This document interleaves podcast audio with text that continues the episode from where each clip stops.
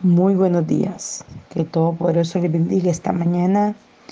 Vamos juntos a leer la escritura en Habacuc capítulo 3. Esta es la oración de triunfo que Habacuc cantó en la presencia del Señor. Oh Señor, he oído tu palabra y te adoro reverente por las espantosas cosas que tú vas a hacer en este tiempo de profunda necesidad. Aviva tu obra como lo hiciste en tiempos anteriores. Muéstranos tu poder y sálvanos en medio de la, de la ira. Acuérdate de la misericordia. Veo a Dios que viene por los desiertos desde el monte Sinaí. Señor, su brillante esplendor llena los cielos y la tierra. Su gloria llena los cielos y la tierra. Está llena de su alabanza. Qué Dios maravilloso es Él. De su mano salen rayos refulgentes de luz. Se regocija en su terrible poder. La pestilencia marcha, la, la pestilencia marcha delante de él. La plaga le sigue muy de cerca, se detiene, se queda quieto por un momento contemplando la tierra, entonces hace temblar a las naciones, desmenuzando los montes eternos, abatiendo las colinas. Su poder es el mismo de siempre. Veo a los de Cusán y Madián muertos de pavor. Fue intuida, Señor, que golpeaste los ríos y abriste el mar? ¿Estabas enojado con ellos? ¿No les estás enviándolo?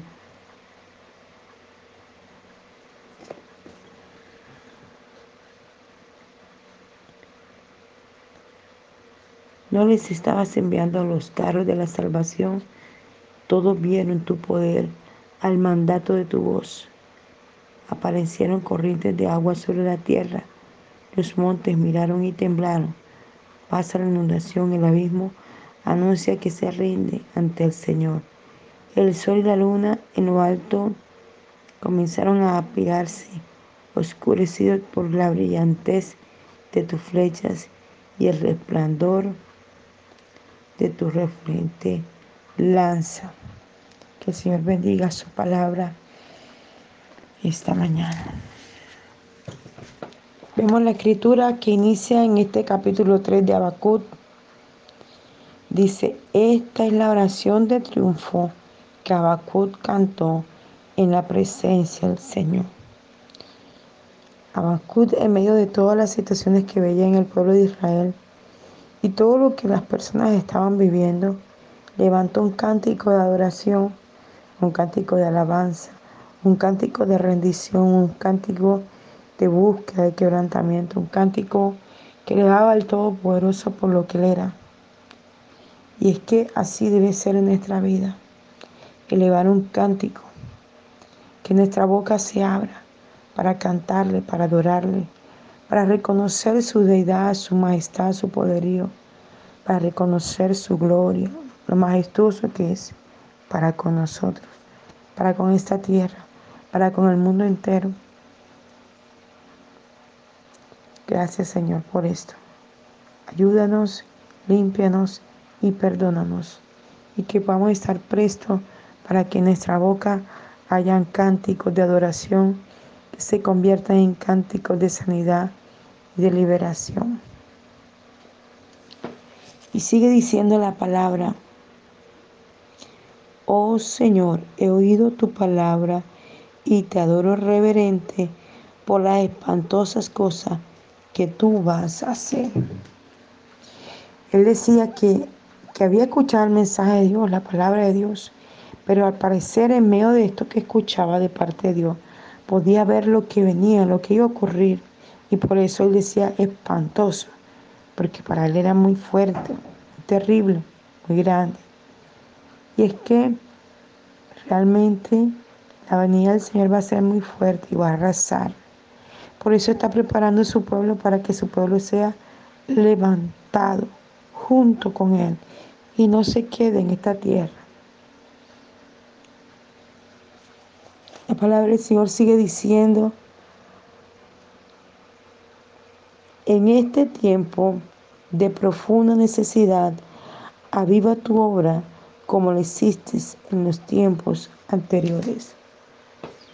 Habacuc podía reconocer que el hombre necesitaba de Dios, pero también podía ver, el hombre estaba como apagado, como apartado, como que no tenía sentido la vida, no tenía sentido lo que hacía. Por eso él decía, aviva la obra en tus tiempos. Avívala, despiértala, levántala. Pon ese sentir, ese querer, ese hacer. Y, y yo reflexionaba en esta mañana hace unas dos horas mientras adoraba al Señor. Y enviaba una oración por una hermana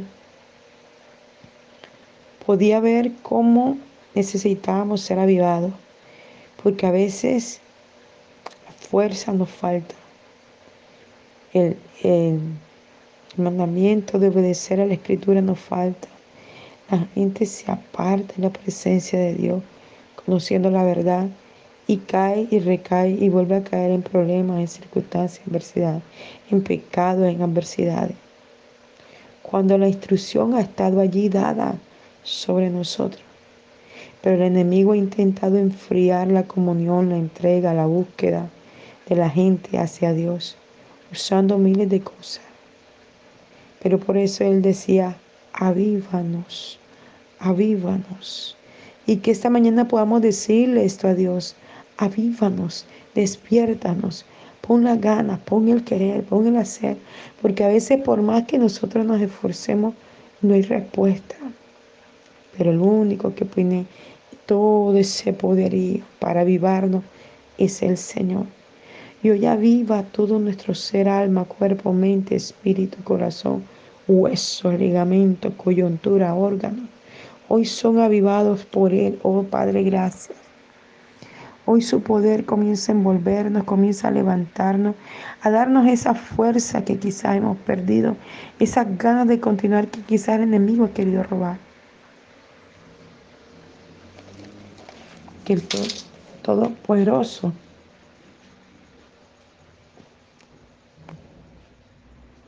pueda hoy llenarnos de esa ganas de buscarle cada día más.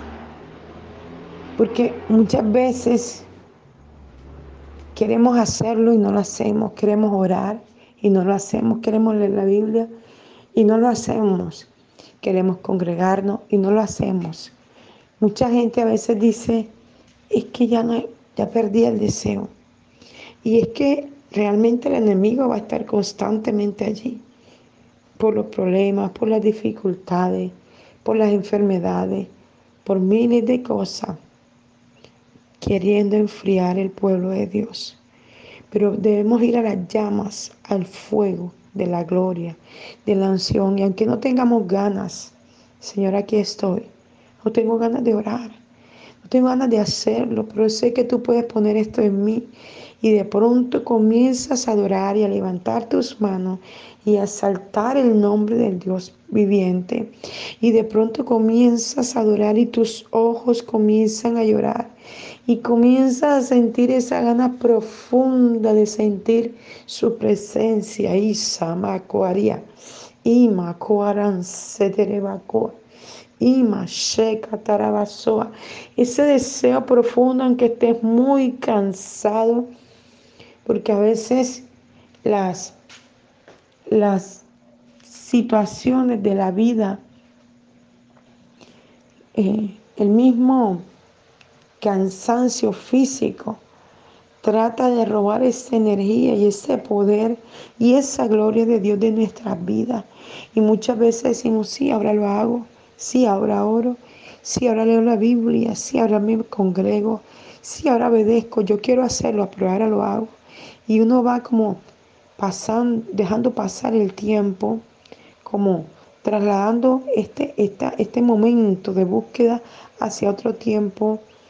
Y cuando vienes a ver, te has enfriado, has dejado de hacer lo que realmente conviene, lo que es bueno, Te acostumbraste a estar en comunión en la madrugada y de pronto te das cuenta que llevas mañana se entera que no lo haces. Dispusiste rendirte, Dios tiene una palabra y dijiste, sí Señor, yo voy, lo hago y de pronto te diste cuenta que dejaste de hacerlo.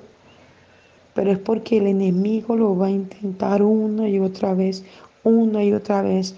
Por eso cuando te sientas así y sientas que no puedes, busca a alguien que tú sepas que es un ministro, un hombre, una mujer de Dios y que pueda hablar por ti, impartirte.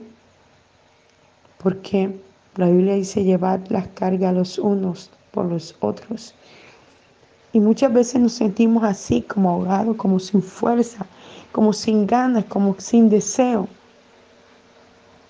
Y por eso Abacú decía, aviva tu obra en estos tiempos, porque el enemigo lo ha, intentado de todas las formas, de todas las maneras. Ha usado todo tipo de elementos, todo tipo de cosas. La pornografía, la televisión, el robo, el cansancio, el ajetreo, el problema con el esposo, la dificultad con los hijos, la droga que ha tocado a los hijos, el miles de cosas, el problema con el vecino, eh, el desempleo, la escasez, la falta de alimento, las pandemias. se ha inventado de todo. Y hay momentos donde he escuchado gente decir, ya no puedo más, pastora, ya no puedo más con estas circunstancias, ya no puedo más, ya no sé ni qué hablar, ya no sé ni cómo decir, ya no sé ni cómo hablar. Y ahorita cuando oraba por alguien que me expresaba eso, venía mi espíritu, habla la palabra, lee la palabra. Y es que cuando estamos así, que nos quedamos sin palabras, nosotros, ¿cómo hablar? La Biblia tiene miles de palabras con las que quiere hablar a través de nosotros. Por eso cuando nos sintamos así, leamos la escritura, abrámosla y leámosla en voz alta. Me hace recordar esto a una amiga que hace mucho tiempo no sé nada de ella y su herramienta era la palabra. Ella oraba con la palabra. Es increíble cómo ella lograba leer tantos textos. Ella cogía los salmos, por decir, y cogía desde el principio, tata, un salmo, pa, pa, pa, lo leía. Y después cogía otro salmo, pa, pa, pa, y lo leía. Después cogía otro salmo, pa, pa, y duraba una hora, dos horas allí, leyendo en voz alta, leyendo en voz alta, leyendo en voz alta. Y ella decía, cómo la animaba el leer la escritura y cómo la atmósfera cambiaba solo leyendo. No estaba orando, aparentemente. Pero cuando tú te das cuenta de esto, que comienzas a leer la escritura, lo que tú con tu fuerza no puedes hacer, lo que tú con tus palabras no logras hacer, la palabra viviente comienza a cobrar vida en tu atmósfera, en tu ambiente, en tu sitio, en tu trabajo, en tu casa. Por eso yo le digo a la gente que hacen con la Biblia abierta en el Salmo 91. Y la página ya es amarilla, porque abierta allí, allí abierto un libro, no tiene ningún efecto. Puede ser la Biblia, pero no lo tiene. El efecto está cuando tú la coges en tus manos y tú la lees, la lees en voz alta una y otra vez. La lees, la lees, la lees. Y dejas que esa palabra fluya por todo tu ser y comienza a venir el rema, el logo de esa palabra a tu vida. Gloria al Señor. Entonces sigue diciendo, en este tiempo de profunda necesidad, porque es que de verdad hay una profunda necesidad en este tiempo tan difícil se torna difícil y Dios lo habló por su palabra. Y dice, aviva tu obra como en los tiempos anteriores. Él podía reconocer que antes la gente buscaba más de Dios. Y si usted lo puede ver, realmente es así. Antes la gente buscaba más de Dios. Antes duraba más tiempo de oración en la presencia de Dios. Pero es que ahora todo se ha vuelto automático. Yo le decía a alguien estos días, antes nos enseñaban a restar, a sumar, a multiplicar, a contar con los dedos, con palitos, con bolitas. Ahora, si no la calculadora y el computador, los planes bien. Y tú le dices cuánto es 2 más 2 y ellos se quedan pensando Y dice, espérate, busca la, la, la calculadora o la sumadora para hacerlo. Una persona ah, eh, mayor de 50, 60 años, tú le, tú le dices, ayúdame a sumar esto y ta, ta, ta, ta, te lo suma y te lo multiplica y te lo resta, pero rapidito, porque ellos tienen el, el cerebro activado en la memorización y no necesitan una calculadora. Y es así. Cuando nosotros dejamos que se avive, porque lo mismo que ocurrió en el pasado puede ocurrir en este presente, porque es lo mismo, es nuestro mismo Dios, el de ayer, el de hoy y de los siglos de los siglos. Es el mismo. Entonces ese mismo que hizo cosas en el pasado, que abrió el mar rojo, hoy va a abrir el mar rojo de tu vida, de tu problema, de tu dificultad, de tu adversidad. Aquel que sanó a la suegra de Pedro, hoy también puede sanar tu suegra, tu hijo, tu marido, tu, tu empleada, tu compañero de trabajo. Ese que dijo Talita Kumi, levántate y anda, resucitó no solamente a Talita, sino también a, a Lázaro. También hoy quiere resucitar tu vida. También es el mismo de hoy, quiere resucitar tu alma, darte fuerza nueva, aleluya. Eso está establecido también para este tiempo. Muéstranos tu poder y sálvanos en medio de la ira. Acuérdate de la misericordia. Dile al Señor que muestre su poder esta mañana contigo. ¿Cuál es tu problema? Él lo puede hacer. Nosotros somos los que em, hacemos pequeñito a Dios. Pensamos que no es capaz de solucionar un problema, que no hay respuesta que solamente puede hacer ciertas cosas, pero no todas. Nosotros tenemos la culpa de que Dios muchas veces no actúa en nuestra vida por nuestra falta de fe, de credulidad a la obra de Dios, a la obra de su palabra. Porque si nos alimentáramos más de la palabra, nuestra fe fuera mayor. Y es que claramente, y lo dimos en unos devocionales atrás, la fe viene por el oír y el oír la palabra de Dios. Romanos 10:10. 10. Si no leemos la escritura, la fe nunca se va a aumentar, nunca va a crecer, será revigida, será allí, siempre la misma, siempre la misma. Y nunca dará fruto porque no leemos la escritura. Es que la escritura es la que va a hacer que tu fe y la, y la fe de todos se crezca, se aumente, se haga como un árbol gigante. Y eso es lo que tenemos que hacer. Veo a Dios que viene por los desiertos desde el monte Sinaí. Su brillante esplendor llena los cielos y la tierra. Su gloria llena los cielos y la tierra está llena de su alabanza. Mira esto tan tremendo. ¿Cómo Abacú podía ver esto? Si era un ser humano común y corriente como tú y yo. ¿Cómo él podía ver la gloria de Dios? ¿Cómo él podía decir que veía venir al Señor? ¿Cómo lo podía hacer? Sencillo mantenía una comunión con Dios, mantenía una relación con su Padre. Él podía verlo actuar, él podía ver la gloria, él podía ver el poder. Y eso es lo que tenemos que hacer nosotros. Por eso la incredulidad ha tomado tanto lugar en la gente. Están en la iglesia y no creen en los milagros, no creen en los prodigios, no creen en las señales, no creen en lo que está ocurriendo, no creen en la escarcha, no creen en las piedras, no creen en los ángeles, no creen que pone dinero en las cuentas, no creen que sana, no creen que resuelve situaciones, no cree que puede transformar a aquel hombre agresivo, no cree que puede transformar a aquella mujer grosera, no cree que puede transformar aquel problema que tiene años de años. ¿Por qué? Porque cree más en la incredulidad que en la misma fe. Entonces, ¿cómo puede Dios hacer milagro si le damos más lugar a la incredulidad? Yo escucho gente decir, ay, ese nunca cambia, es lo mismo, siempre. Es que ese peladito es más desobediente. Ay, es que ese niño no se somete a la autoridad. Mira, hermano, yo lo puedo decir, yo he vivido experiencias sobrenaturales tremendas. Yo he visto gente, gente con unos temperamentos agresivos, insoportables, ser cambiados por Dios y tan triste que a veces Dios tiene que usar cosas tan fuertes para estremecerlo. ¿Y sabes por qué Dios lo hace? Y no los deja morir así, porque tiene un propósito de salvación y de vida eterna. Una persona muere llena de amargura, mi hermano, y se va para el infierno. Así es sencillo, la Biblia lo dice.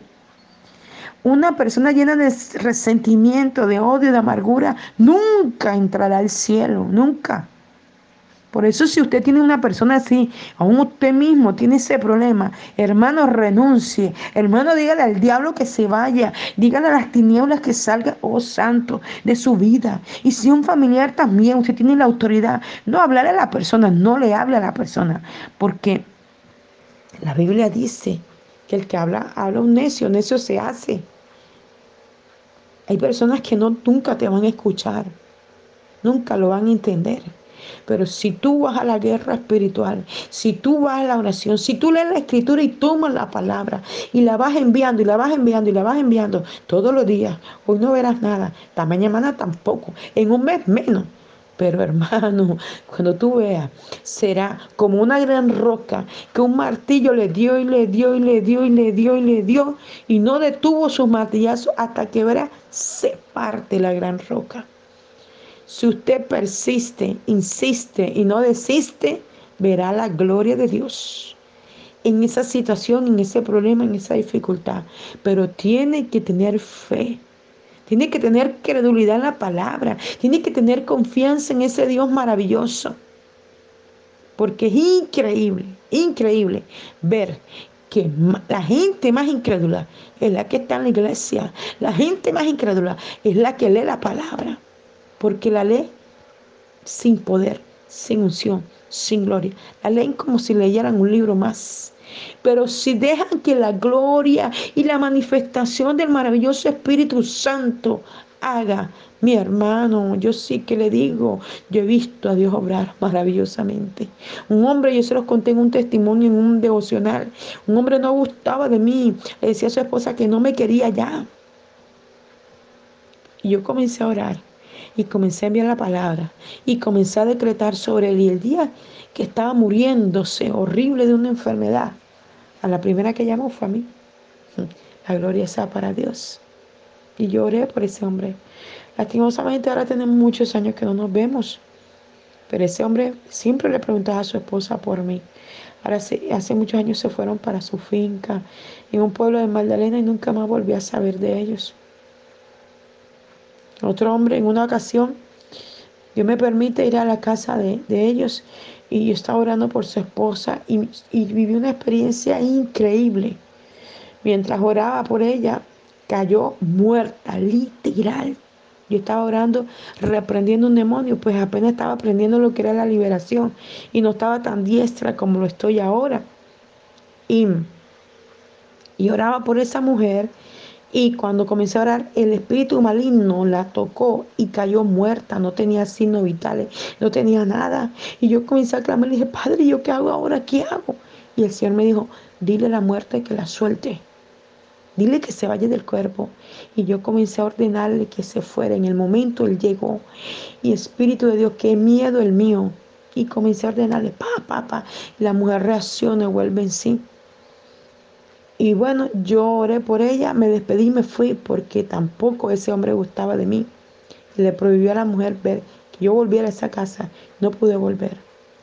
De pronto el hombre comenzó, después de un tiempo, a revisar la casa, comenzaron como a limpiar, a organizar y se dan cuenta que le falta una cantidad de discos. Y dijo que había sido yo el que le había botado los discos y que se los había partido. Y después decía, ella no fue y me acusaba de eso. Y resultó que unos hermanos después habían ido a orar también y habían partido los discos, lo habían botado. Y él, y él insistía que era yo. Cuando ella me contó esto, yo comencé a declarar la palabra. Y recordé que ese día Dios me dijo que él iba a ser un pastor. Y yo comencé a declarar la palabra, a declarar la palabra, para la gloria de Dios. Hoy él es un pastor. Y así como Dios me usó en ese momento, Dios lo usó a él también.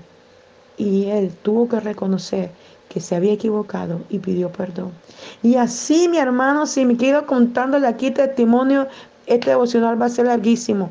El poder, la gloria y la manifestación de Dios ha quebrado cosas tremendas. Si tú lo crees, lo harás con tu compañero, con tu esposo, con tus hijos, con tus mm, vecinos, con tu amigo, con tus familiares, con tus ovejas. No sé con quién o qué situación tienes. pero si lo crees, verás la gloria de Dios. Jesús le dijo a Marta, Marta, Marta, no te he dicho que si crees verás la gloria de Dios. Hoy la vas a ver. Hoy va a traer el avivamiento sobre tu vida. Solo tienes que dejar que la gloria de Dios caiga y verás lo que nunca antes habías visto y vivirás lo que nunca antes habías vivido. Padre, te doy gracias por este devocional y ruego que toque la vida de una manera sobrenatural cada corazón y cada mente en el nombre de Jesús. Les habló el apóstol Janet Rentería, mensajero de la Cruz de Cristo, Barranquilla, Colombia. Un abrazo fuerte, bendiciones